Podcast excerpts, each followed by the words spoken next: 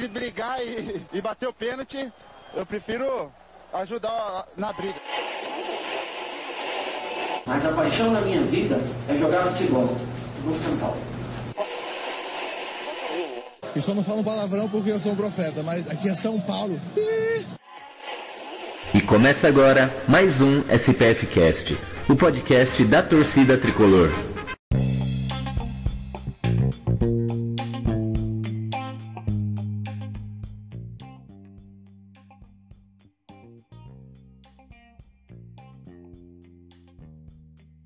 Salve, salve, torcida tricolor! Mais um SPF Cast no ar, o podcast da torcida tricolor. E aqui quem vos fala é Beto Silva. Bora falar aí da, dessa temporada que tá começando. Mas antes disso, você que é ouvinte aí e gostaria de ser nosso sócio ouvinte, com a contribuição mensal de R$ reais ou anual de R$ reais aí para ajudar a gente, ajudar nosso programa, que a gente faz tanto carinho, tanto amor aí para vocês. Ser direito a sócio ouvinte tem direito a um grupo de WhatsApp, aquela velha resenha, informações adicionais, dar palpites e dar sugerir temas aí para o pro programa e também participar do programa, né? Hoje aqui temos um sócio ouvinte fazendo a participação, agregando valor aqui com a gente. Vamos chamar, vamos começar com ele. Boa noite, Fernando. Beleza aí com você, meu amigo? Opa, boa noite, Beto. Boa noite, torcedor tricolor. Fernando aqui, made in Japão. E vamos falar dessa, dessa draga aí que vamos começar, né? Porque sofredor tem que começar algum dia, né, cara? Rezar para dias melhores. É bem isso aí. E, não estamos sozinhos, não. Tem ele, que sempre comigo aqui é o meu companheiro da corneta. Boa noite, Leandro. Boa noite, Beto. Boa noite, Fernando. Prazer estar aqui novamente para falar de São Paulo. Pena que o São Paulo não nos dá tantas alegrias para que a gente fique feliz em falar dele, mas a gente sempre está aqui porque o amor é maior do que a dor em ser São Paulino. Então, vamos lá falar de São Paulo mais uma vez. E eu vou chamar aqui meu amigo radialista, arrebenta lá na Rádio Tricolor FC. Boa noite, Dani Salles. Opa, peraí que se eu não, se eu não colocar ele, ele não fala. Boa noite, Dani Salles. Boa noite, Beto. Boa noite, Leandro. Boa noite, Fernando. Boa noite, amigos aí do SPF Cast. É, mais, uma, é, mais uma vez, uma honra participar aqui com vocês. Estou configurando aqui o, o, o vídeo aqui. Dá um minutinho aí para nós que a gente já entra aí. Mas Vamos lá, velho. Vamos debater aí desse nosso tricolor São Paulo 2021 do Crespo. O que esperar dele, hein, Betão? É, isso aí. Bom, o Dani, na verdade, ele não quer colocar o vídeo, né? Porque ele gosta da rádio, então o negócio dele é voz. Então ele tá metendo miguezinho, falando que não tá funcionando. Que ele diz que não gosta de aparecer, o negócio dele é só voz, por isso que ele faz rádio. Mas aqui não vai escapar, não, vai ter que colocar imagem sim. Uh, tem bastante assunto aí. São Paulo, o que eu falo, o torcedor São Paulino nunca tem paz, né? Mas daqui a pouco a gente vai para a parte da polêmica. Nesse final de semana teve uma entrevista aí do Belmonte. Belmonte aí que é o, é o homem do futebol hoje do São Paulo, né? Não é um cara do ramo do futebol. Ele mesmo na, na entrevista lá para a ESPN deixou bem claro que ele não é do ramo do futebol, só que os profissionais que trabalham com ele são do, fute, do ramo do futebol. Ele é um cara do, do lado pessoal, de gestão de pessoas. Então, esse é o forte dele, é a gestão das, de pessoas. E os, os profissionais que trabalham com ele são profissionais que são diretamente aí ligados ao futebol, caso um deles, que é o Murici. Uh, foi uma entrevista bacana, ele abordou alguns pontos que todos nós já sabemos, principalmente os pontos de dificuldade financeira do São Paulo. E o que mais chamou a atenção, que pegou todo mundo de surpresa, foi que ele anunciou que os 37 milhões que foi anunciado para contratações não é, não são 37, são apenas 25. Ou seja, São Paulo tem 25 milhões de reais para contratar para temporada. Que normalmente a gente fala em euros, equivale aí a 4 milhões de euros. É isso, amigos. Apenas 4 milhões de euros. Dito isso, já dá para responder o comentário aqui de um dos nossos ouvintes perguntando sobre reforços. Né? Ele está indignado aí com alguns jogadores ou com a fase do time. Responde aí, Leandro. 4 milhões de euros. Você chegou a ver a entrevista? O que você achou dessa, desse pronunciamento aí do, do Belmonte? E aproveita aí e fala pro nosso amigo aí que a situação tá brava, não tem dinheiro, a gente vai ter que se virar aí com o que tem. Primeiro eu mandar um abraço pro Joab Soares, né, que é o nosso ouvinte que você está citando, e ele pergunta cadê os reforços e critica a titularidade do Gabriel Sara e do Igor Gomes, que são críticas, eu acho, no meu modo de ver, são críticas acertadas. Mas é, a entrevista em si. É, é bom que tenha entrevista de alguém realmente ligado ao clube e que fale de valores de uma maneira sincera, de uma maneira clara. Que é isso que o, torcedor quer. Ninguém quer é, números difíceis, ninguém quer nada que você tenha que ficar fazendo contas para avaliar o quanto de realmente de dinheiro é, o time tem disponível para a temporada. Dito isso, o valor de 25 milhões de reais no cenário atual do São Paulo é um valor baixíssimo, baixíssimo, baixíssimo, baixíssimo. E aí, quando o Joab cobra reforços, o nível de reforços talvez não em qualidade, mas em, em, nome, seria algo equivalente ao Gabriel Sara e ao, ao Igor Vinícius, no sentido de que seriam jogadores jovens, talvez promissores, mas de talvez equipes menores. Não dá para ir atrás de alguém, sei lá, dar uma grande promessa que está quase sendo vendida para a Europa, atravessar na negociação e, e conseguir trazer para o São Paulo. Provavelmente isso não vai acontecer. Essa não é a realidade do clube. Então, o São Paulo tem que apostar em Cotia como na sua grande fonte de reforço para esse ano e usar os jogadores que já são do elenco. Se a gente não tem como contratar muitos jogadores, então vamos apostar em quem a gente tem, ver quem, quem é possível ser recuperado e quem deve sair do elenco. Algumas, é, uma, uma, lista já deve estar rolando aí, né? O Carneiro, se não me engano, vai embora. O Juan já, já não, não joga mais pelo São Paulo também. Tem alguns outros nomes que também devem ser desligados do, do elenco, que deve dar uma uma aliviada na, na folha salarial, salarial e de repente gerem outros reforços, de repente outros possam ser emprestados, enfim, a gente até comentou isso no, no, no episódio passado, mas eu acho como um todo, 25 milhões de reais para a temporada, um valor muito baixo, mostra que a situação financeira do São Paulo é muito crítica, muito, muito crítica. É bom que a gente tenha noção disso e na hora de cobrar os reforços, cobre com pensando nesse valor que a gente tem.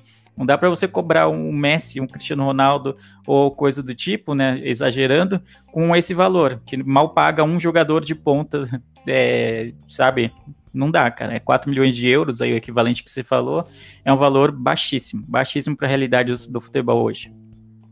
Mas como o SPF Cash é um podcast internacional, eu tenho já um pouco de solução para ajudar o São Paulo. Caros amigos, vocês pensam que o SPF Cash é só aqui de São Paulo ou só aqui do Brasil? Não, nós somos internacionais, nós temos fontes confiáveis. Fernando, da onde que você está falando, Fernando? Eu tô do outro lado do mundo, exatamente, no Japão.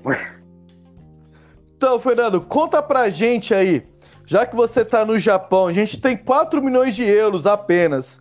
Tem algum craque aí no futebol japonês que você possa indicar aqui pra gente? E eu também tenho outra pergunta para você. Como que foi aí acompanhar o Ademilson? Ele fazia chover aí no Japão? Cara, até a última temporada que ele jogou aqui, cara, o Ademilson tava comendo bola, bicho. Ele foi um dos artilheiros da J-League. Tanto que o time que ele tava, se eu não me engano, foi semifinalista, finalista, se não me engano, acho que perdeu pro Ural Aredes que é o. Mas, Boa. tipo, ele tava jogando pra caramba aqui. É, jogador promissor daqui do Japão, cara, tem um grande problema aqui no Japão. O mesmo problema que o São Paulo tá passando. A Holanda tá de olho aqui. então a maioria dos jogadores promissores que estão aqui, eles estão indo pra Championship, tá? que é a segunda divisão do campeonato inglês, ou estão indo para para a Holanda e para a Alemanha. Então, então, então o Japão ele tá, ele, tá, ele tá sendo um exportador de talentos igual o Brasil é. Tem o Okudo, que é um meia, ele tem, se não me engano, 19, 20 anos. Ele, se eu não me engano, foi contratado. Ele está, se eu não me engano, no time da segunda divisão da, da Premier. Ele tá na Championship, no caso. Meu, o cara corre. E o cara. Eles estão falando que ele vai ser o próximo Honda. Ele está sendo basicamente a próxima, a próxima promessa aqui do da seleção. Da seleção olímpica, no caso, né? Agora. Boa, então ele vai ser o novo Oliver de Subasa? Quem sabe, né? Bom, assim, ó, o São Paulo hoje, a realidade do São Paulo hoje é isso. Ele vai ter que buscar esses jovens talentos, igual o Fernando mencionou, essas promessas desses países, como o Japão, é uma, é uma vitrine que os, que os clubes sul-americanos não olham. E também tem aquele, né, o jogador que vem do Japão para o Brasil, até ele se adaptar, é mais, bem mais difícil do que um, um sul-americano que é aqui próximo. A gente já sabe que o, sul, o mercado sul-americano, alguns jogadores já sentem, trazendo um jogador do outro lado do mundo, pode ser um pouco complicada a adaptação. Mas eu acho que hoje, pela verba que São Paulo tem, São Paulo tem que buscar isso. Tanto aqui no mercado sul-americano como no mundo. São Paulo não pode simplesmente fechar o olho e olhar só aqui para dentro do país ou para os vizinhos tem que ter um olhar geral, cara. São Paulo, se São Paulo quer falar assim, eu sou um clube grande, sou um clube gigante do cenário mundial, São Paulo tem que olhar essas jovens promessas do mundo todo. Então, Belmonte, pega a dica aí do Fernando e vai lá e traz o Alcubo lá, ó, o novo Oliver Tsubasa. E aí, Dani, 4 milhões de euros. Cara, 4 milhões de euros não dá para praticamente nada, né? Eu acho que o São Paulo ele precisa fazer um pouquinho mais do que o River tem feito na América do Sul, que é assim, você tem que garimpar na, nas categorias de base. É, então hoje é mais interessante para o São Paulo você trazer um jogador sub-20 é, que se destaque da América do Sul para terminar a formação aqui, como o caso do Galeano, por exemplo. É um jogador com um custo baixo que você termina de formar ele aqui no clube no sub-20 e aí você utiliza, se o cara for bom, você utiliza rapidamente ele no profissional. Porque ó, o Santos, ele tá aí de prova que você colocar um jogador de 16, 17 anos para jogar, ele pode jogar muito bem se o moleque estiver preparado, entendeu? Então eu acho que o São Paulo, é, como tá sem dinheiro, ó, o São Paulo tem 4 milhões de euros. Cara, vamos trazer um monte de promessa. Porque a chance de, de, de, pelo menos uma, duas, três promessas darem certo é mais fácil do que você trazer de repente um, que nem é, o Gabriel Neves. Eu, eu acho interessante o nome desse, desse rapaz, mas estamos falando aí em 4 milhões de dólares. 4 milhões de euros quase ali, né? Que é o, o valor que São Paulo tem para gastar. Então você vai gastar todas as fichas em um cara. Você vai resolver todo o problema do São Paulo hoje? Não vai. Hoje você não resolve. Então, é, eu acho que o São Paulo ele tem que é, é, e ele tem que olhar um pouco mais para frente, porque tem que se livrar de salário alto, tem que começar a equilibrar um pouco mais esse elenco para ter um elenco ali e usar muito a base, muito a base. Cutia, por exemplo, pega o Anilson lateral direito para substituir o Juan Fran. É, você pega aí alguns zagueiros do sub-20 já começa a treinar junto para caso alguém se machuque ou precise. Tá buscando o Canu ali, é um jogador. Eu conversei ali, teve um pessoal no Twitter lá, uns botafoguenses, até começaram a debater, né? Pô, o cara foi campeão sub-20, jogou muita bola tal. Não dá para avaliar ele pelo, pelo Campeonato Brasileiro do Botafogo. Eu até relevei ali, então, pô, o São Paulo tá pensando num jogador promissor para tentar ali lucrar pô, é 6 milhões de reais aí que estão pedindo no moleque. Então, é, precisa analisar muito bem. E o Murici, cara, ele deu uma entrevista fantástica para o Miller e para o pessoal ali da, da Gazeta. Ele foi muito sincero, ele foi muito honesto, ele foi muito torcedor. Ele, e ele deixou muita coisa ali nas entrelinhas. É, quem, quem vê ali antes, ele falou que o Wellington ia jogar, estamos preparando ele para jogar, jogou, Pô, o moleque teve foco, jogou muito bem o lateral esquerdo. E aí ele falou: vamos precisar de um cara que pense o jogo. Então ele já deu a entender ali que o São Paulo precisa de um 10, precisa de um 9, né? Para ajudar ali o Pablo, para revezar junto com o Pablo. Então eu acho que o São Paulo vai buscar essas três contratações ali e o resto tem que usar a base, velho, porque Cutia custa muito caro para o São Paulo todo ano para não servir quando precisa repor algum jogador. Falou bem. Uh, o Alec mandou mandou para a gente aqui o Galeano titular, um moleque tem velocidade. É, eu, eu não colocaria essa molecada de como titular, porque jogar base e jogar o profissional são coisas totalmente diferentes e a torcida do São Paulo tá carente. Vai pegar um garoto desses daí que tá indo bem e vai achar que vai ser o salvador da pátria. E no primeiro desequilíbrio de futebol que acontece, a oscilação desses garotos da base, já vai taxar como inútil, como não presta. Eu acho que o que São Paulo tem que fazer é molecada de Cotia tem que ter no mínimo de 25 a 30 minutos por jogo. Molecada precisa de minutagem. Precisa, isso é essencial para o desenvolvimento deles, para daqui a pouco eles serem os titulares da posição. Mas só com minutagem. Não adianta ser 5, 10 minutinhos, que, meu, para um jogador fazer diferença em 5, 10 minutos, tem que ser muito, muito acaso ou dar muita sorte, cara. Porque futebol é difícil. É difícil, é dinâmico e é estudado, né? Então é difícil oh. um garoto achar espaço para fazer diferença em 5 minutos. Ô, então... Beto, posso só, posso só fazer uma pergunta pro Leandro? Ô, ô, ô Lê, você lembra quando a gente debateu ali a respeito do Elinho na última vez ali? O Sim. Elinho ele, come, ele começou a ter oportunidade ali no Bragantino, começou a jogar todo o jogo. Aí é assistência, é gol. É porque o cara tem mais tempo em campo, né? Exatamente, tem mais tempo em campo e, e fez aquilo, né, de ser emprestado para um time em que praticamente não há pressão, né? Tá, ele tá no, no Red Bull Bragantino que tem um estilo de jogo que combina bastante com as características do Elinho também, que dá essa liberdade, é um time bastante ofensivo. O São Paulo sofreu bastante, inclusive com a ofensividade do, do Bragantino no último Brasileirão. Então faz toda a diferença para quem é novo. Se às vezes não, não no grande clube tem essa pressão e a torcida às vezes é muito impaciente com o pessoal da base é, num clube menor isso não acontece. Então é por isso que o Elinho está se destacando, tanto por ter tempo de, de, de, jogo, quanto por estar tá num clube menor.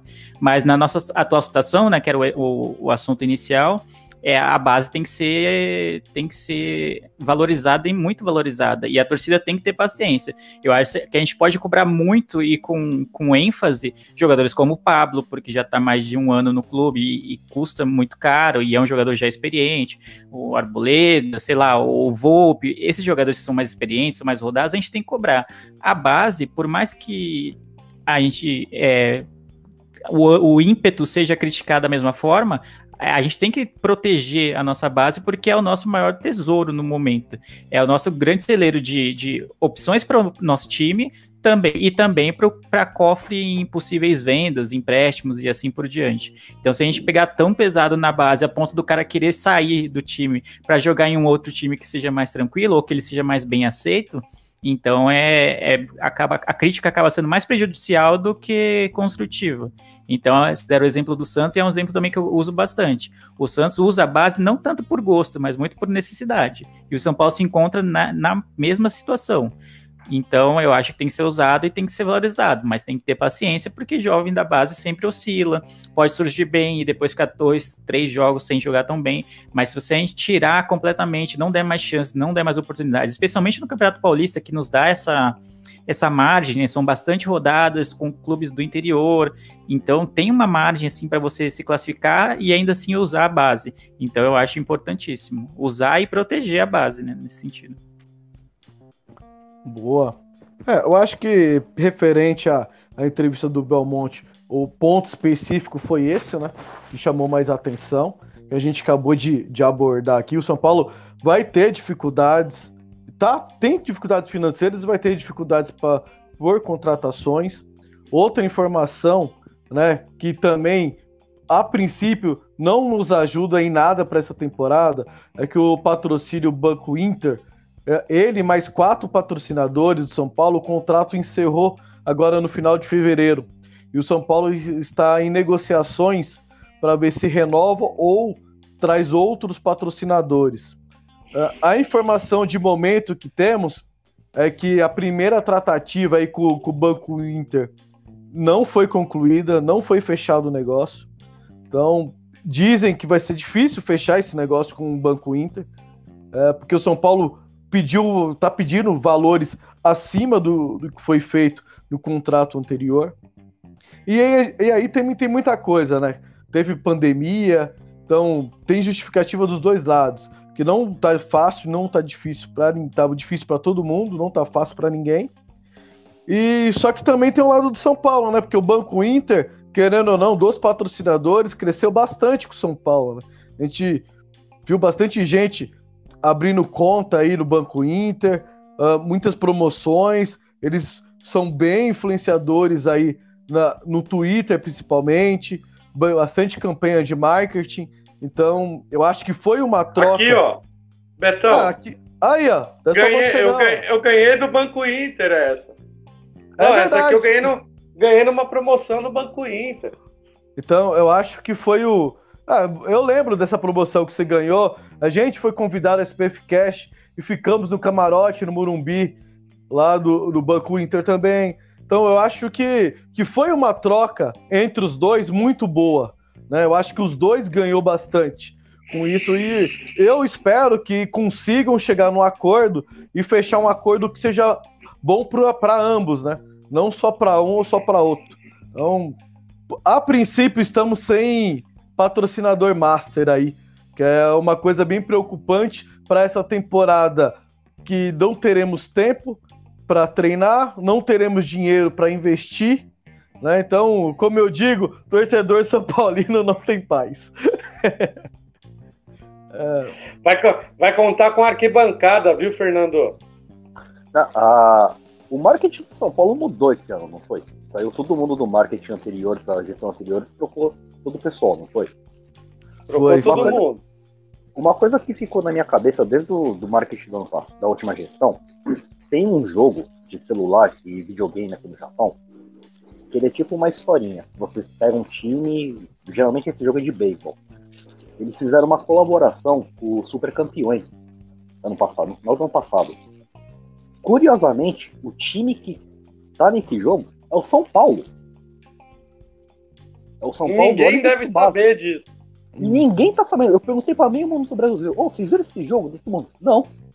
Mano, como é que o São Paulo tá fazendo e o jogo tá usando isso? O jogo é da Konami. Caraca. Usando o nome do São Paulo. É, então, tipo, por quê? Porque a Shonen Jump, que é a quem publica a história do Capitão Tsubasa, eles têm o direito de imagem de São Paulo, só que eles não repassam nada pro São Paulo. Nossa! Por quê? Porque esse acordo foi firmado lá no final dos anos 90. Sim. Tipo. E ninguém questiona mais, né, Fernando? É, então, ninguém questiona. Tipo, mano, isso seria uma jogada de marketing errada. Você abriria um mercado internacional fudido. Mano, imagina se colocar no jogo do.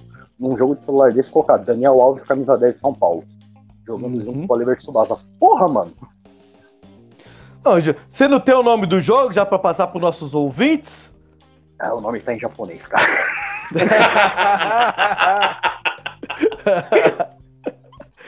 Se preocupa não. Depois você passa o nome do, do jogo, o linkzinho assim, a gente deixa na descrição pro, pro povo, demorou, aí fica demorou. mais fácil. Demorou, demorou. e falar em, em Japão, eu tenho uma pergunta para você, porque a gente vai falar disso agora.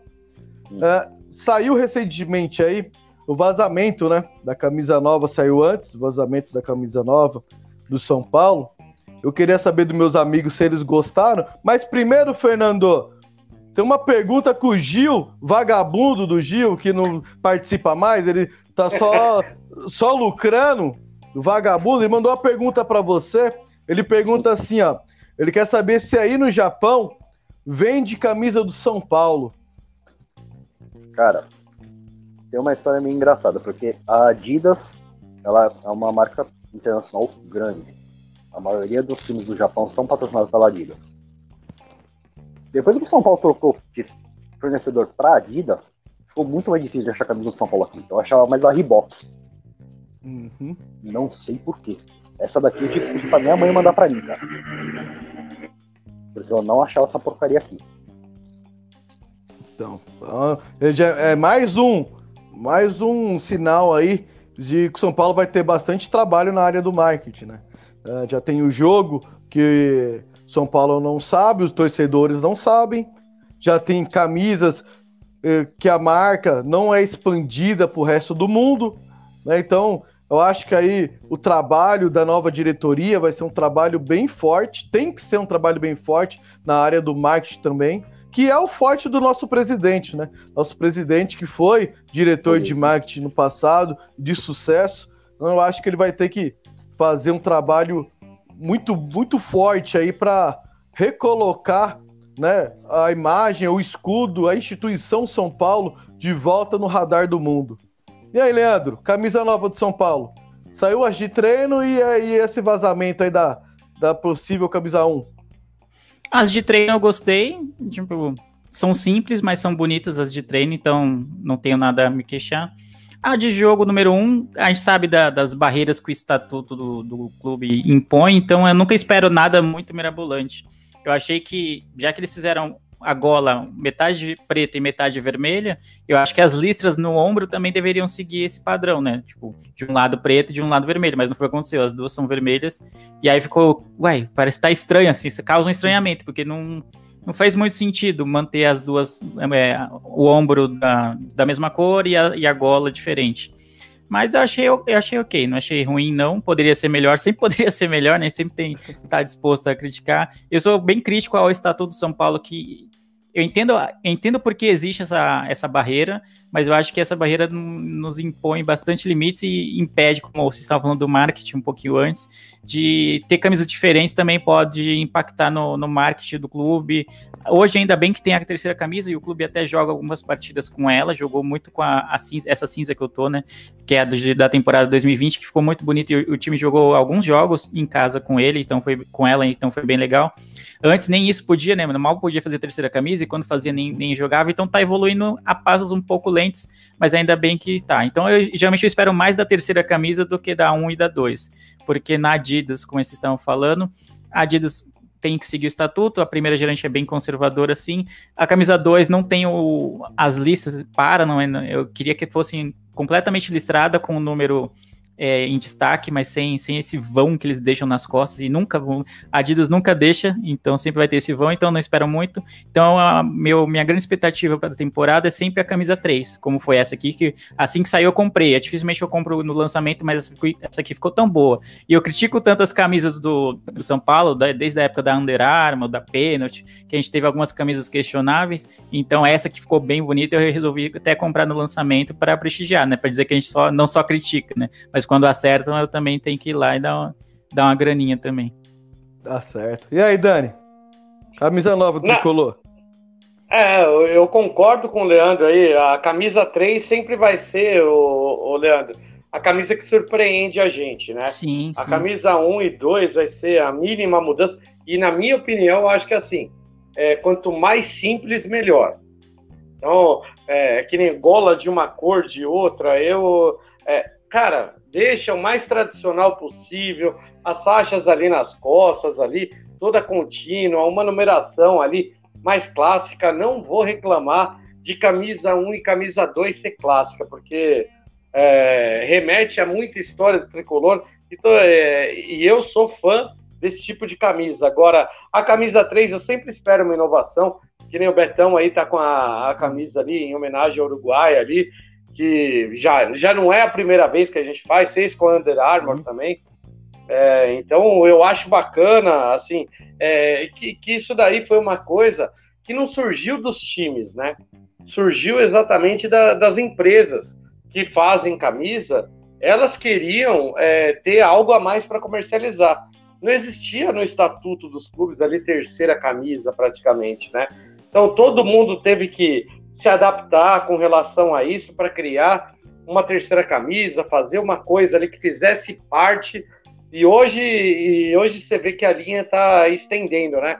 Teve a linha de treino, tem a camisa de goleiro, tem, e, tem a parte de agasalho, a parte de viagem. Então hoje o torcedor ele quer consumir tudo ali do clube, né? Então achei muito válido ali tô, é, toda essa linha 2021 eu gostei, a linha de treino, a camisa nova eu achei assim, ok, beleza, passa reto. Eu quero ver é futebol agora, velho, porque tá faltando ali, ó, tá faltando futebol para essa camisa, Beto. Falou tudo, cara. A gente quer futebol, cara. Porque as camisas do São Paulo, qualquer uma, são lindas. Tem o um escudo do São é Paulo, é cara. A camisa é maravilhosa. O importante é o escudo do São Paulo tá nela. Pode ser uma, uma camisa simples, branca lá, o escudão do São Paulo. Acabou, é a camisa do São Paulo, cara. Eu uso e daquele jeito e tem que honrar o manto. E os jogadores que estão lá precisam saber disso, né, cara? O foda Sim. são os jogadores representarem. Bom. É, tá faltando futebol, né? Tá faltando. Sobra camisa vamos... e falta futebol. Bom, ah, estamos gravando aqui dia 1 de março, 1 do 3. E nessa tarde, uh, o Twitter aí, ou as mídias, as redes sociais aí, todas elas, uh, foram pegas de surpresa com o um novo anúncio do diretor de. O assessor, desculpa. O assessor de imprensa do São Paulo. São Paulo contratou hoje um, um assessor de imprensa chamado Daniel Batista. Grandioso Daniel Batista. Porém, né, como, como diz aí, né, os twitteiros de plantão, você esquece, mas o Twitter te relembra. Muito, tivemos muitas reclamações referente a esse profissional da comunicação, porque tem tweets dele menosprezando o São Paulo, falando mal do São Paulo, chamando torcedores de Bambi, uh, fotos ele na Arena Corinthians, né, ele defendendo Corinthians também, defendendo como joga, elogiando como se faz no Corinthians, e o São Paulo só pedrada, só palavras. Tem muitos tweets que menosprezam a instituição em si. Quero saber dos meus companheiros, vou deixar o Daniel por último, porque ele tá louco. Ele, ele cancelou os compromissos todos dele hoje, só para vir falar disso. Né? Ele falou: não, vou participar porque eu, eu, quero falar, eu quero falar. Então, Daniel vai ficar por último. Uh, Fernando, o que, que você acha? Nossa diretoria, hein? Dando esse tiro no. Não é possível que os caras não vai lá, não faz um, uma análise. Tem que esperar os torcedores. Que torcedor pegou isso aí em menos de meia hora já mandou uma porrada de coisas referente ao cara que não condiz de, da posição dele estar tá lá. Você tem a me dizer sobre essa contratação do novo assessor de imprensa do São Paulo? Contratação e pelo que, pelo que eu tava vendo antes de, do programa come, começar no Twitter, parece que esse cara já vai ser mandado embora. então, come, vamos começar bem esse assessor de imprensa. O cara foi contratado já vai ser mandado embora. Bonito. Meu, é, é impressionante o cara não fazer, tipo, uma checagem do passado do cara. Rede social, coisa. Rede social tá aí pra todo mundo ver, é público. O cara foi contratado, o Twitter começou a descer o pau nele, o cara saiu desesperado tentando apagar tudo. Só que você apaga o tweet, o print é eterno. E o que tá rolando de print não é brincadeira não, rapaz. É tenso. Então, tipo, meu, se se esse cara for contratado como assessor de imprensa, sempre falando toda essa, essa putaria que ele falou, mano, a gente tá trocando seis por meia dúzia da, da assessoria. Da assessoria anterior era boa. Vamos ver, me convenhamos. A assessoria de imprensa anterior era muito boa. A Renata, né? Renata. Era... Renata era muito gente né? boa. É, muito gente boa. Vou até mandar um abraço aí pra Renata. É, nos ajudou bastante o SPF Cash. Ah, já gra gravamos com, com jogadoras aí do elenco do São Paulo, graças a Renata. Um grande abraço aí para Renata. Então, a Renata fez um, ela fazendo um trabalho excelente. Trocar ela, que é uma profissional de assessoria de imprensa, estava trabalhando profissional independente, não sei se ela é São Paulina mesmo, se ela participou algum outro time, mas sempre se manteve profissional. O cara já começou bem, começou muito bem. Ironia, fazendo favor. O cara começou bem jogando, metendo o pé na jaca. Meu, não tem cabimento uma coisa dessa. É amadorismo demais isso, cara. Fica aí a, a nossa revolta, né? Leandro, sabemos que em nem todos os clubes, com certeza, dentro do São Paulo e os demais clubes, terão profissionais que não são torcedores do clube. Isso é normal, é comum. O país é muito grande, tem diversos clubes grandes aí, e, e o brasileiro, cada brasileiro gosta de uma, uma coisa diferente, um clube diferente. Porém, você pode, ter, você pode trabalhar em qualquer instituição sendo profissional e não denegrindo a imagem. Principalmente no passado, não que ele começou aí começou agora. Isso é coisa do passado. Então, eu acho que você é aquele famoso ditado. Hoje eu tô cheio dos ditados, né? Se cuidado para cuspir para cima que pode cair na testa. Foi exatamente o que aconteceu com o Daniel Batista. Você chegou a ver? Você viu um pouco sobre isso daí, Leandro? Eu confesso que eu fiquei sabendo um pouquinho antes de gravar que vocês estavam falando, ah, o Twitter hoje tá pegando fogo. Eu não tinha visto, assim, é, não tinha acompanhado a treta. E aí você falou, não, da assessoria de imprensa. Eu falei, ah, eu vi que um, um cara lá, o Daniel lá, foi é, anunciado como novo assessor do clube. Tipo, e aí vi a notícia, nem curti o tweet, só passei de, sabe, bem de relance.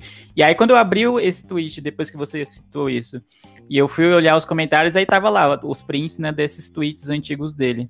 Eu acho, primeiro, que nem vocês falaram, é, é um, uma falta de cuidado, para não dizer amadorismo, vai uma falta de cuidado absurda da diretoria de não, não pesquisar esse tipo de coisa antes também do cara de manter esse tipo de tweet no, na conta dele, né? Não sei o que aconteceu naquela época, tem tweet de 2010, de 2014, de 2013, enfim, é, são tweets bem antigos e a gente muda conforme vai passando o tempo, então é, sempre há esse benefício da dúvida, mas são coisas que ele poderia ter apagado. Uma vez que ele é, é, jornalista, eu vi lá no perfil dele que já trabalhou em vários veículos de imprensa e tal, e isso poderia ter estourado antes de ser no São Paulo, poderia ter estourado em outros clubes também, pela forma que ele, pelo linguajar até que ele usava no twi nos tweets e tal, poderia ter prejudicado a carreira dele em outro, outros momentos.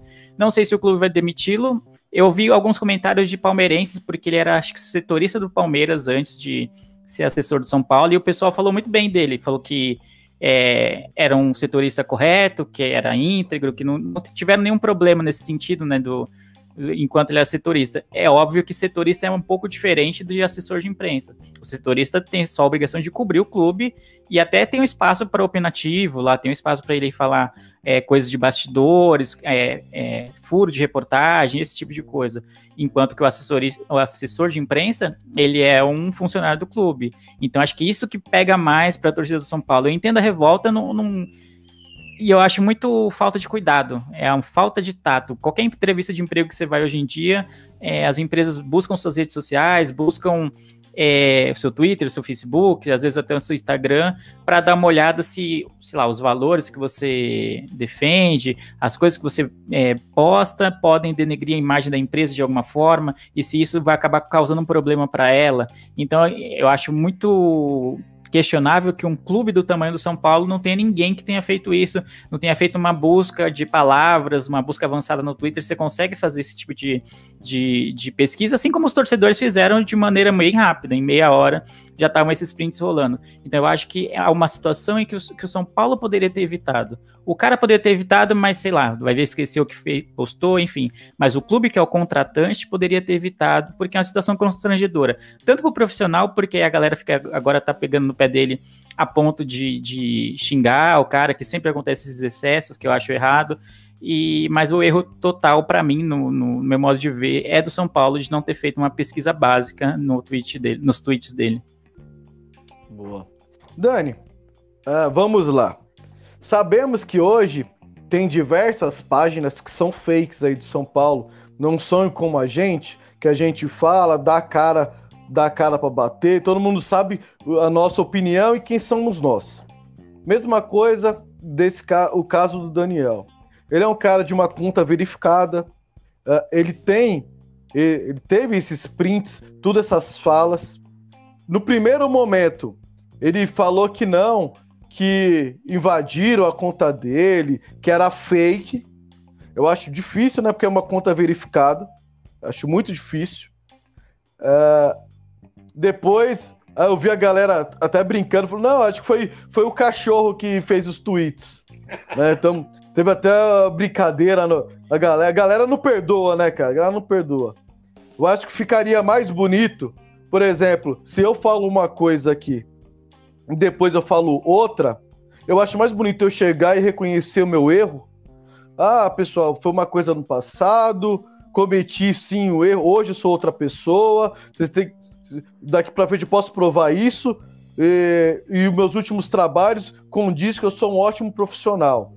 A gente viu muito, muitos pessoais da mídia esportiva, muitos jornalistas, né, defendendo o trabalho dele e, e também falando, afirmando que ele é São Paulino, por incrível que pareça, com todos aqueles prints, né, de todas aquelas falas dele, dizendo que ele é São Paulino e São Paulino fanático e chato. Um deles foi o Paulo Fávaro. Vou mandar um abraço pro Paulo. Paulo também, grande amigo nosso aqui do SPF Cast, já gravou com a gente e mantém o recorde de audiência, viu, Paulo? Precisa de voltar. Seu programa foi o mais ouvido de todos. Então precisa de voltar e gravar outro com a gente. É, inclusive, o Paulo que estudou com ele diz que ele é São Paulino sendo São Paulino ou não, as falas foram falas pesadas. E o que você tem a dizer aí do, desse caso aí do Daniel? Você me diz aí de, de Daniel para Daniel. Caramba, Beto, ainda bem que você falou que eu queria falar desse assunto, né? Não, cara, eu, eu vou te falar uma coisa. O, eu, eu acho que assim, Primeiro de tudo, a gente está falando de um cara que ele vai trabalhar como assessor de imprensa. Então, se tem uma coisa que a imprensa e hoje a mídia mais rápida que existe na internet é o Twitter, né? É, a velocidade de informação que as coisas acontecem no Twitter é uma coisa absurda. Então, cuidar da sua conta pessoal ali deveria ser a primeira coisa que um cara que é um candidato de uma vaga dessa para ser assessor de imprensa de São Paulo eu acho que ele precisaria cuidar. É, então, ele anunciou que ele ia ser o assessor de imprensa de São Paulo. A SPFCTT tem os seus FBIs. Eles foram atrás, cara, numa velocidade absurda, procurando tudo quanto é tipo de palavra-chave, tudo quanto é tipo de tweet. E aí eu, eu fiquei muito, assim, uma das coisas que eu, que eu fiquei, assim, eu até comentei, eu falei, nossa senhora, estão fazendo um contorcionismo para tentar tanto defender, mas por que estão tentando tanto defender o Daniel Batista ali nesse caso ali, dizendo que ele é São Paulino mesmo? E aí eu vi, cara, que muita coisa realmente era fora de contexto. Mas tinha coisa ali que não tinha aspas, tinha coisa que, que era realmente desrespeitoso. E quando a torcida ali, cara, pega uma birra e o tribunal da internet faz um julgamento, fica muito difícil, né? É, eu acho que ele não deveria ter apagado os tweets. Eu acho que se, mesmo que de repente ele tomasse pancada ali dos haters, mas ele se justificasse, explicasse o contexto, ele é um cara assessor de imprensa. Ele tem que saber lidar com a imprensa, lidar com crítica. É, então ele está numa pro, ele tá numa posição ali e num cargo que ele vai assumir que ele tem que saber. Assim, é óbvio que ele não tem nada a ver no dia a dia do torcedor, só que o, o torcedor de São Paulo, de São Paulo, ele tá sem título há tanto tempo que, cara, vai caçar qualquer coisa para justificar isso daí. Então, é, eu acho que faltou um pouquinho mais de tato para ele. Não imagino, eu, eu, acho que ele não vai ser demitido. Eu acho que vai ser uma coisa que vai esfriar aí um pouco. Aí depois vão falar a respeito disso. Vai ter, vão preparar uma justificativa. Eu não imagino numa demissão imediata ali do, é, do profissional, até mesmo, porque você não vê, assim, é uma coisa que a torcida tá pegando agora, mas aconteceu com o Pássaro, entendeu? Todo mundo falou do Pássaro, palmeirense e tal, depois acabou aceitando. É, não acho que a torcida tenha que aceitar, não acho certo. É, eu entendo a revolta da torcida, é, entendo que o profissional ele tenha que ser exemplar, mas não pode, não pode fazer isso. Um cara que quer trabalhar na assessoria de imprensa, não cuidar da, da própria rede social, entendeu? Então, para mim, é assim, ele errou, é inadmissível e ele deveria se justificar e se explicar até para o torcedor é, como ele está se sentindo acusado de tudo Eu vi alguns tweets dele respondendo ali que, nossa, não justifica tanto ataque para cima de mim. Então se justifica, se posiciona, aparece, porque você vai tocar, tomar uma pancada, mas na hora que você é sincero, que você está falando uma coisa certa, você vai fazer o bem, que ele é São Paulino mesmo, então vai lá, dá a cara, vai para cima. Eu acho melhor ele fazer isso do que de repente, assim, ele apagar tudo, porque na hora que ele apaga tudo, entendo o receio dele, tá querendo se preservar, mas eu acho que ele, é, se ele acha que é coisa irrelevante, ele deveria ir para cima. É, não, não concordo, mas assim, não é o que vai mudar o dia a dia do São Paulo. Não é o que vai mudar o futebol do São Paulo. Então o torcedor ele tá bravo, tá puto com uma coisa, mas que não é o que vai mudar o dia a dia do São Paulo, entendeu? Boa. É, e outra, né? É aquilo. Todo mundo é passível de erro. A gente não pode julgar qualquer pessoa por cometer um erro. Mas a pessoa tem que assumir o seu erro. Igual eu falei quando eu comecei a falar. Somos pessoas que damos opiniões aqui. A gente dá a cara a tapa, a gente fala, a gente coloca a nossa opinião. Se a gente errar, a gente vai vir aqui, do mesmo jeito que a gente veio e falou X ou Y, a gente vai chegar aqui e falar: eu falei X Y, eu estava errado, cometi um erro e vida que segue. Ué, normal. Agora, no momento que, primeiro era ele, ele dá justificativa que é fake, depois que é que a conta é invadida, depois que foi o cachorro que tuitou e por final apaga, ele está se culpando. Ele simplesmente está se culpando. Então, como que vai tirar a razão de um torcedor que é apaixonado pelo clube? E se a gente for analisar, não pelo lado torcedor, mas pelo lado profissional, como que um cara que vai ser assessor de um clube de futebol, que vai passar a imagem do clube, ele vai coordenar isso, coletiva, tudo. Quem, quem prepara toda a coletiva, toda essa parte é o assessor. Como que ele vai fazer isso se ele não cuida da própria imagem? Então, eu acho que isso é o mínimo. O cara não consegue cuidar da sua imagem. Como ele vai cuidar da imagem de um clube? Como que você vai confiar ou a dar o clube para uma pessoa que não, pelo menos não aparenta ser capacitada de cuidar da própria imagem? Claro que, que nós não somos jornalistas, a gente é, é mais torcedor, né? Isso aqui é, é um papo de torcedor. Não, e a gente está falando, ô Beto, a gente está falando do dia de hoje, das confusões Sim. que aconteceram no dia de hoje. De repente, o pessoal que vai escutar a gente amanhã, depois de amanhã, é, vai ter ali uma informação nova, então pode achar que a gente está falando ali. Até hoje a gente não tem é, posição oficial do clube, né? A gente tem uma ou outra resposta do, do Daniel dizendo que ele está sendo atacado injustamente, e a gente está vendo muitos setoristas e muito pessoal da imprensa é, dizendo que o cara é São Paulino. Então, é, é aquela coisa, tava uma briga, uma guerra de narrativas na internet. Né? A gente não está julgando ninguém aqui, só estamos falando opinião diante dos fatos que aconteceram hoje também. É, e, e, outra, né? É, o São Paulo não tem uma cláusula lá que fala que o cara tem que ser São Paulino para trabalhar lá. E eu, eu, eu, eu, Beto Silva, como torcedor, eu pouco me importo se, se um profissional ali é São Paulino ou não. Ele entregando o que ele foi contratado para fazer, o, o, entregando o melhor dele, para mim é o que importa. É o que importa. O cara tem que chegar lá e entregar. São Paulo, eu te garanto que todos os anos que São Paulo foi campeão, eu duvido que todos que estavam lá envolvidos, trabalhavam lá, eram São Paulinos. Assim como qualquer outro clube do mundo. Do mundo. Não é só torcedor daquele clube que trabalha naquele clube. Não adianta a gente ter essa ilusão. Mas o cara tem que chegar lá e mostrar serviço. E também não pode denegrir a imagem do clube como os tweets que a gente viu dele. Eu, Beto Silva, fiquei puto. Fiquei puto. Eu, na hora que eu ouvi, eu falei, não, tá de tiração. Tá de tiração. Mas como. Eu acho que, eu acho que assim, o jeito que ele, que ele lidou com a situação foi completamente errado. Um exemplo que a gente teve, acho que se não me engano, na TV aberta, foi o exemplo do Boris Casoy. O Boris Casoy ele falou umas coisas extremamente terríveis ao vivo, uma vez, no, no jornal.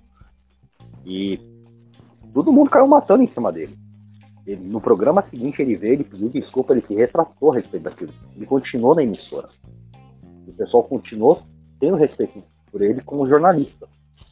Se ele tivesse, se o Daniel tivesse feito isso, o pessoal não tava querendo a cabeça dele agora. E como dizem, né, cara, é, ódio gera ódio, né, cara? Quanto mais fica isso, mais o torcedor fica puto, mais prints vão aparecendo. E daqui a pouco, cara, é, vai ser insustentável o clima dele no São Paulo. Ou seja, o cara vai começar, se ficar, vai começar um trabalho já insustentável. Primeiro, imagina o primeiro vacilo desse cara.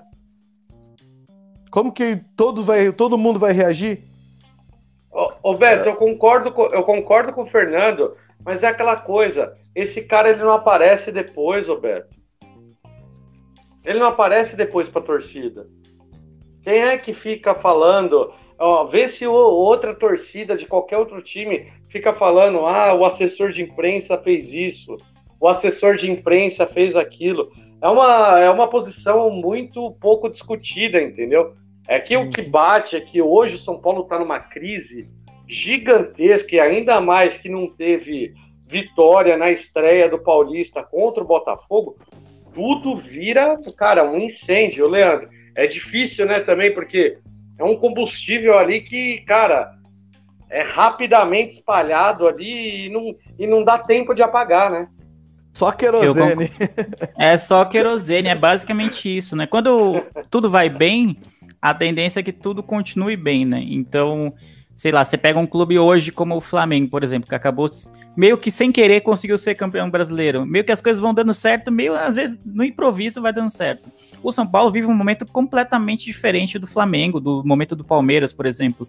Tudo tende a dar errado. Então, quanto menos margem o clube der para esse tipo de situação, para inflamar a torcida, como vocês falaram, para para que a torcida critique, para que fique caçando coisas, eu acho que é melhor. Nesse sentido, eu concordo com o que vocês falaram da, de como o jornalista é, lidou mal com a situação, ele poderia ter vindo e falado, não, realmente eu posso ter falado essas coisas e tal, não é o que eu penso hoje, eu sou profissional e se vocês me derem a chance, eu vou mostrar como eu posso ser um grande assessor para o São Paulo nessa nova fase do clube, blá blá blá, fazer essas coisas que são meio politicagem entre aspas, mas que dariam um respaldo para ele, porque ele lidaria bem com a situação, é, não mentiria, não omitiria os fatos e nem sairia apagando tweets como ele fez agora. Se fosse para apagar tweets, era para ele ter feito há anos atrás, né? Porque os tweets são bem antigos. Então já era ter tempo dele ter feito isso há um bom tempo. Então acho que a diretoria de São Paulo tem que ter esse tato de que quanto menos você inflamar a torcida de maneira negativa, melhor. A torcida está carente de títulos, carente de um bom, uma boa equipe, uma equipe competitiva, e aí a, a diretoria é, vai me faz uma coisa dessa, sabe? Eu acho que é um pouco de falta de tato de, do momento que tá. Às vezes sinto, sei lá, o, lançou recentemente a camisa de treino, o timing eu achei para lançar a camisa de treino, eu achei péssimo as camisas são boas, mas o timing para você lançar é horrível. O time, o, a torcida tá completamente puta porque é, foi acho que pré-jogo do Flamengo, porque o Flamengo ia ser campeão e foi campeão na nossa casa com o Rogério de treinador e a diretoria, é, o marketing lançando camisa de treino, sabe? Mano, quem quer camisa de treino? Quem é que vai comprar camisa preta, de treino? O... Vermelho e preto, sabe? É timing, mano. Se os caras são do marketing, eles têm que ter esse tipo de senso de que tem um momento certo. Atrasa em dois dias e solta e lança a camisa no dia do, da estreia do Paulista. Seria muito mais viável do que agora, cara, sabe? Faz um evento, faz um. Os jogadores entrando com as camisas novas. Ô, oh, São Paulo lançou agora as camisas de treino. E tem uma repercussão muito mais positiva do que foi quando lançou uma camisa vermelha e preta quando a gente vai jogar com o Flamengo, que vai ser campeão na nossa casa sabe? Pô, mano. Então, esse tipo de coisa, esse tipo de cuidado que o São Paulo não tem em várias áreas do clube, na diretoria, no marketing, agora na assessoria de imprensa. Então, são coisas que vão minando a, a, a confiança do torcedor que já anda muito abalada, porque o clube não tem dado resultados em campo. E aí, quando o clube dá resultados em campo, a tendência é que a diretoria acerte, que o marketing acerte. Então, é tudo uma bola de neve, tá tudo encadeado e tudo ligado entre si. E aí isso é muito ruim. Então, enquanto o São Paulo não se organizar de uma maneira geral, dificilmente os resultados também vão, ver, vão vir dentro de campo. Então, eu acho que tudo tem que ser organizado e hoje em dia no São Paulo eu não vejo essa organização. Muito Boa. É, falou, acho que praticamente tudo. Conseguiu. Acho que conseguimos destrinchar bastante lados aí desse, dessa nova contratação do assessor. É, por isso que é bom ter a bancada cheia. É, nossas opiniões são parecidas, mas não são iguais e elas se completam, né? Nem aqui ninguém tem 100% de, de razão. Então, para quem está ouvindo aí e vendo a gente, vai ver que a opinião de todo mundo aqui, quando você escuta, elas se completam e você consegue formar uma opinião muito boa referente aos fatos. Leandro, considerações finais, deixe seu jabá para os nossos amigos míopes. Sim, eu queria novamente agradecer o convite. É, me sinto em casa no SPF Cast. Um prazer gravar pela primeira vez com o Fernando, que eu não tinha gravado ainda. O Daniel já tinha gravado. Prazer novamente. Beto, obrigado pelo convite. E se você gosta de cultura pop, de filmes, séries e afins, eu tenho um podcast semanal que se chama Miopia. Toda segunda-feira tem episódio novo, ou seja, hoje sai um episódio novo. Então você vai lá, segue a gente no arroba podcast Miopia no Instagram e no Twitter. E é isso, né? Lá eu, tô, eu sou muito mais feliz do que eu sou aqui. Porque aqui a gente tem falado de São Paulo, então geralmente é, o clima é mais pesado, tem muita crítica. Lá a gente fala mais de, de, filmes, de coisas que a gente gosta e que não nos deixam tão tristes quanto São Paulo deixa ultimamente. Mas é isso, obrigado pelo convite, obrigado por todo mundo que acompanhou no YouTube e também está acompanhando depois como podcast. Boa. E qual que já fala aí pro povo qual que foi o episódio que saiu hoje, quentinho? O episódio de hoje? É. Precisou? Só conferir aqui, né? Eu não quero. Ah, lembrei. Pegou, Então, pegou é- de é- calça curta. Pegou de calça curta, mas sabe por que, que é? A gente grava com muita antecedência. Como é semanal, a gente grava uns três na frente. Então, às vezes, eu não lembro exatamente qual que foi ao ar, mas eu já olhei aqui. Hoje foi sobre velho demais pra isso. Então, a gente. A gente da bancada, a gente convidou a Isabela, que é do podcast Próximo Episódio, e falou sobre coisas que a gente acha que já tá velho demais pra fazer. Como correr atrás do busão quando o busão tá correndo, tá ligado? Que você tá chegando no ponto, você tá chegando no ponto e o busão já tá saindo. Quando eu era mais novo, eu corria atrás do busão. Hoje eu já digo Agora se- entendeu? agora- olha, gritava, olha, gritava, aí, fazia cara. uma festa.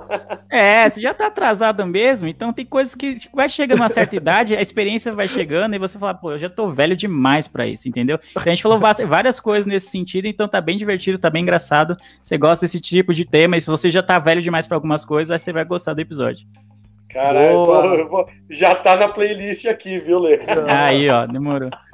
É, vamos dar risada um muita coisa, pouquinho, né? Puta merda. E aí, Fernando, considerações finais? Manda um abraço pra todo mundo aí que você precisa de mandar. Fala japonês também. Fala um pouco de japonês com a gente, porque SPF Cast também é cultura. Fala aí, boa noite, bom dia. Fala qualquer coisa em japonês aí. Até... Não, a gente não vai entender mesmo. Se xingar nós, Não, dá nada. fala, não, fala o Palmeiras não tem mundial aí em japonês. É... Peraí. Palmeiras ga Seikai Juganai. Ah, moleque. Viu lá? Ai. Então, é, considerações finais, aquela coisa, então, primeiramente agradecer o convite, eu, que nem eu falei pro- quando joguei lá no grupo do, do São 20, né, é, 49 do segundo tempo, trelão da massa aqui, tamo, tamo aí, valeu pelo convite, foi da hora gravar a primeira vez, agradecer o Beto, Leandro, Daniel, muito da hora com, é, gravar com vocês aí. Não tem jabá porque eu não faço porra nenhuma, só trabalho nessa merda aqui, então. E vamos, é isso aí. Viu essa galera e vamos São Paulo que tempos melhores venham. É isso aí. E se você, ouvinte, quer fazer igual o Fernando aí, ó, que faz lá do outro lado do mundo, vira sócio ouvinte, contribui aqui com o programa e vem participar com a gente, vem para essa resenha, ou melhor, essa terapia em grupo, que a SPF Cast também é uma terapia em grupo. Dani, sua vez. Cara, eu, eu agradeço por fazer parte dessa terapia em grupo, viu, velho? Porque hoje em dia falar de São Paulo, assim, pra gente não entrar em depressão, a gente conversa com os amigos, debate, cria ideias, teorias e tenta aliviar um pouco. Então, fico muito feliz de participar mais uma vez aí com o Leandro, cara, fera demais. Fernando, ô meu, você não, não tem jabá, mas manda muito bem, participa mais vezes aí com a gente. Betão, nem se fala aí. Muito obrigado ali pelo convite ali.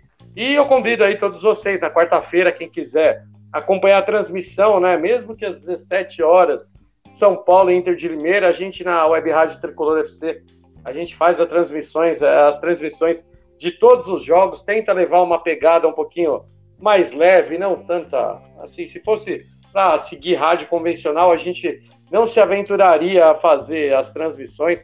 Então a gente faz uma coisa bem diferente. Quem quiser conferir, confira lá com a gente. E Betão, agradeço demais, demais ali o, o convite. Agradeço também o Gil, cara, que não teve aí hoje, mas participou aí com a gente no chat.